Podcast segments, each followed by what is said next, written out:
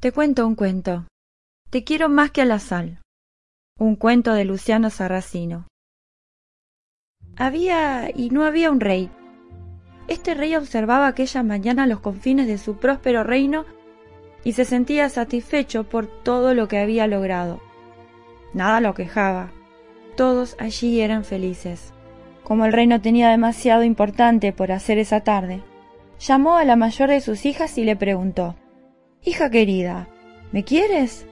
Que sí, te quiero, te quiero más que a mi vida, padre. Y al rey le volaron mariposas en el estómago. Llamó luego a la hija del medio y repitió la pregunta. ¿Y tú, princesa mía, me quieres? Que sí, te quiero, te quiero más que a mi corazón, padre. Y al rey se le llenaron los ojos de estrellitas. Finalmente llamó a su hija menor y le preguntó Hija mía, ¿me quieres? Y la niña bailó y bailó mientras le respondía ¿Que si te quiero? Te quiero más que a la sal y al agua, papá. ¿Más que a la sal y al agua? Pero ¿qué tipo de respuesta era esa? La sal no es más valiosa que la vida o que el corazón.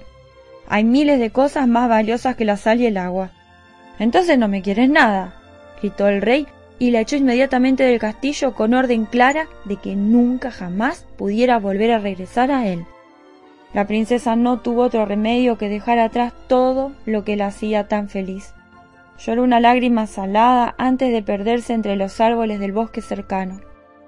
Pero la lágrima desapareció antes que su recuerdo. Todos los días, en el castillo, el rey caminaba en círculos y repetía apenas más que a la sal y al agua y así durante horas. El bosque no era un lugar tan malo como se lo podía haber imaginado.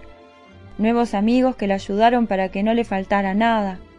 Los leñadores le trajeron leña cada noche para que no le faltase calor y luz. La gente de los campos y las aldeas le llenaron de frutas, semillas y pasteles para que nunca le faltara amor. Y las hadas, claro, la llenaron de historias para que no le faltara todo lo demás. Cierta vez pasó por allí un príncipe, y se extrañó al ver el banquete que estaba degustando aquella muchacha del bosque. Pero si parece un almuerzo digno de una princesa, le dijo. Bah, no es para tanto, respondió la joven. Le falta un poco de sal.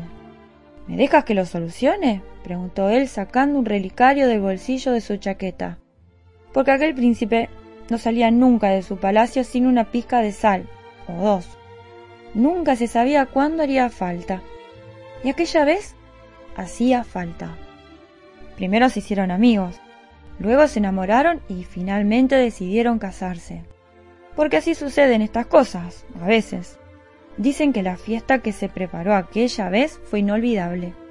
Todos los reyes de todos los reinos cercanos concurrieron a conocer la belleza de aquella misteriosa princesa rescatada de los bosques.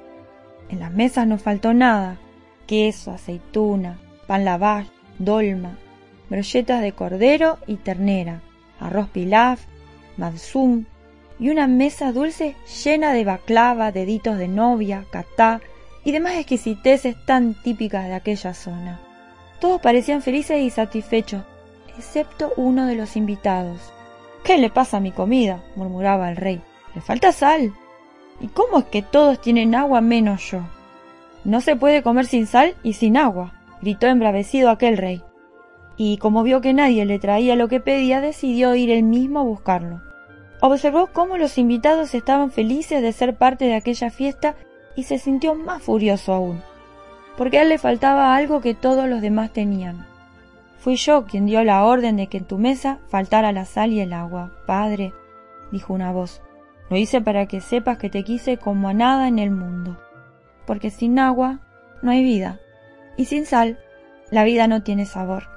El rey supo entonces lo injusto que había sido con su amada hija, porque así suceden las cosas, a veces, y le pidió perdón por haber sido tan necio.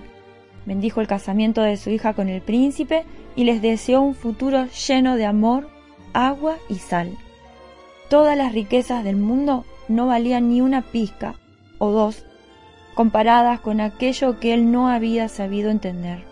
Dicen que vivieron felices para siempre. y del cielo caen tres manzanas, una para vos, una para mí y una para el autor. Y colorín colorado, este cuento se ha terminado.